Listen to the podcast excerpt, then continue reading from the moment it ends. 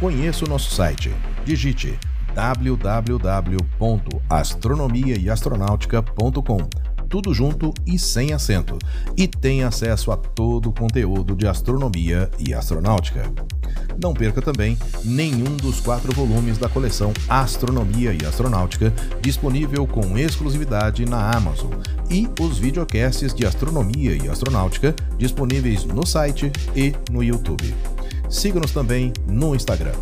Os links estão na descrição desse episódio.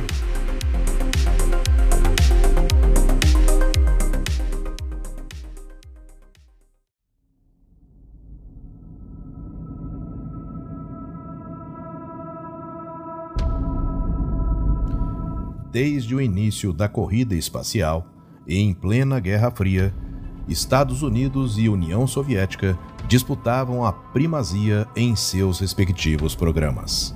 Mas, em 1975, uma missão mudou tudo isso. Ela foi a Apollo Soyuz. Olá, eu sou Floresberto, apresentador do podcast Astronomia e Astronáutica, e vou levar você nessa viagem.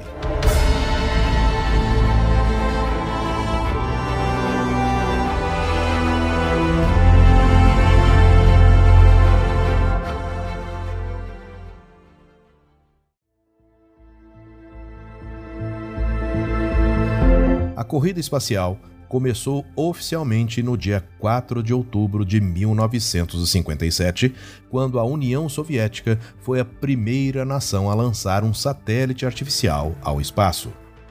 Após esse lançamento, Estados Unidos e União Soviética travaram uma verdadeira guerra, que também tinha conotação com a geopolítica, para estar na frente na corrida espacial. No início, a União Soviética liderou essa corrida, mas em 21 de julho de 1969, quando Neil Armstrong foi o primeiro ser humano a pôr os pés na Lua, os Estados Unidos ficaram na dianteira. No entanto, o clima entre as duas superpotências continuava quente, tanto politicamente quanto na área espacial, pois havia a eterna preocupação de espionagem de seus projetos por ambas as nações. Mesmo não conseguindo chegar à Lua primeiro, a União Soviética passou a investir e acumular experiência na órbita baixa terrestre, construindo as primeiras estações espaciais da humanidade com o programa Salyut.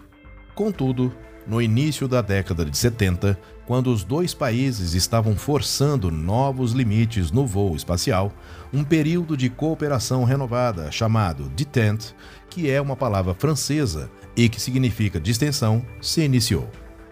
A missão Apollo-Soyuz tinha como objetivo principal esse simbolismo, que visava melhorar as relações entre as duas superpotências. Era a ciência auxiliando as relações políticas. A missão também visava colocar fim nas tensões da corrida espacial, pois as duas tripulações iriam ter contato com as tecnologias do outro país. A NASA selecionou os astronautas Dick Slayton, Tom Stafford e Vance Brandt como tripulantes da Apollo. Já a União Soviética selecionou Alexei Leonov e Valery Kubasov. O treinamento que antecedeu a missão expôs as duas tripulações às nações uma da outra, ajudando a quebrar barreiras culturais e linguísticas. Como Brand disse em uma entrevista no ano de 2000, em meio às tensões da Guerra Fria, pensávamos que eles eram pessoas bastante agressivas e, eles provavelmente pensavam que éramos monstros. Então, nós rapidamente rompemos com isso, porque quando você lida com pessoas que estão na mesma linha de trabalho que você e você está perto delas por um curto período de tempo, você descobre que, bem, elas são seres humanos. Já Stafford descreveu como eles contornaram o problema da linguagem. Cada tripulação falaria sua própria língua e a outra teria que entender, disse ele. Simplesmente não estava funcionando, até que Stafford e o comandante de backup russo tiveram a ideia de falar na língua do outro. Então começamos, disse ele, e rapaz, funcionou como um apito. A Apollo 18, como foi denominada, tratava-se do mesmo equipamento que foi utilizado para ir à Lua, mas a missão com esse objetivo foi cancelada, sendo utilizada no acoplamento com a Soyuz. O lançamento aconteceu na plataforma 39B do Centro Espacial Kennedy no dia 15 de julho de 1975, utilizando um foguete Saturno 1B, menos potente e mais barato que o Saturno V, que foi utilizado para ir à Lua. No mesmo dia, foi lançada de Baikonur a Soyuz 19, com o objetivo de acoplar com a Apollo na órbita terrestre. Em 17 de julho de 1975, os cinco exploradores e as duas naves lançadas dois dias antes se aproximaram para atracar. Enquanto Stafford guiava a Apollo para a frente, o comandante da Soyuz, Leonov, brincou: Tom, por favor, não se esqueça do seu motor. Pouco depois do meio-dia, na costa leste, nos Estados Unidos, com uma audiência de TV ao vivo assistindo, as duas superpotências superaram os obstáculos políticos e de engenharia para fazer o encontro acontecer, incluindo o design e o desenvolvimento de um módulo de ancoragem, que foi financiado pelos Estados Unidos e que poderia atracar as duas espaçonaves. O módulo de ancoragem tinha por objetivo permitir a conexão entre as cápsulas com design diferente e, o mais importante, atmosferas diferentes. O módulo de ancoragem serviu como uma eclusa para equilibrar as pressões.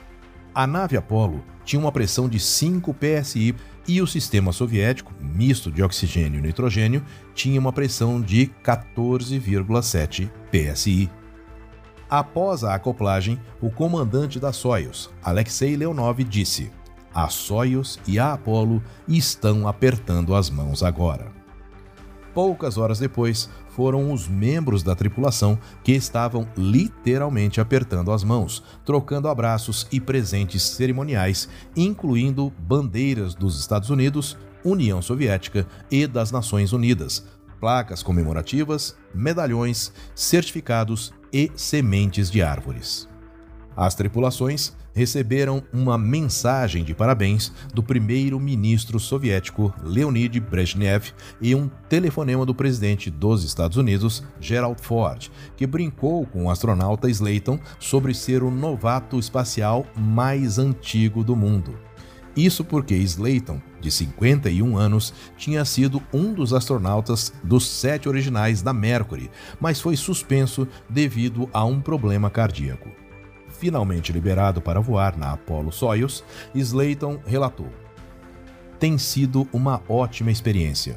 Eu não acho que haja alguma maneira de alguém expressar o quão bonito é aqui em cima a tripulação da Apollo retornou à Terra em 19 de julho e seus homólogos russos dois dias depois. Levaria duas décadas até que os países se unissem novamente ao programa Shuttle Mir, mas a semente foi plantada.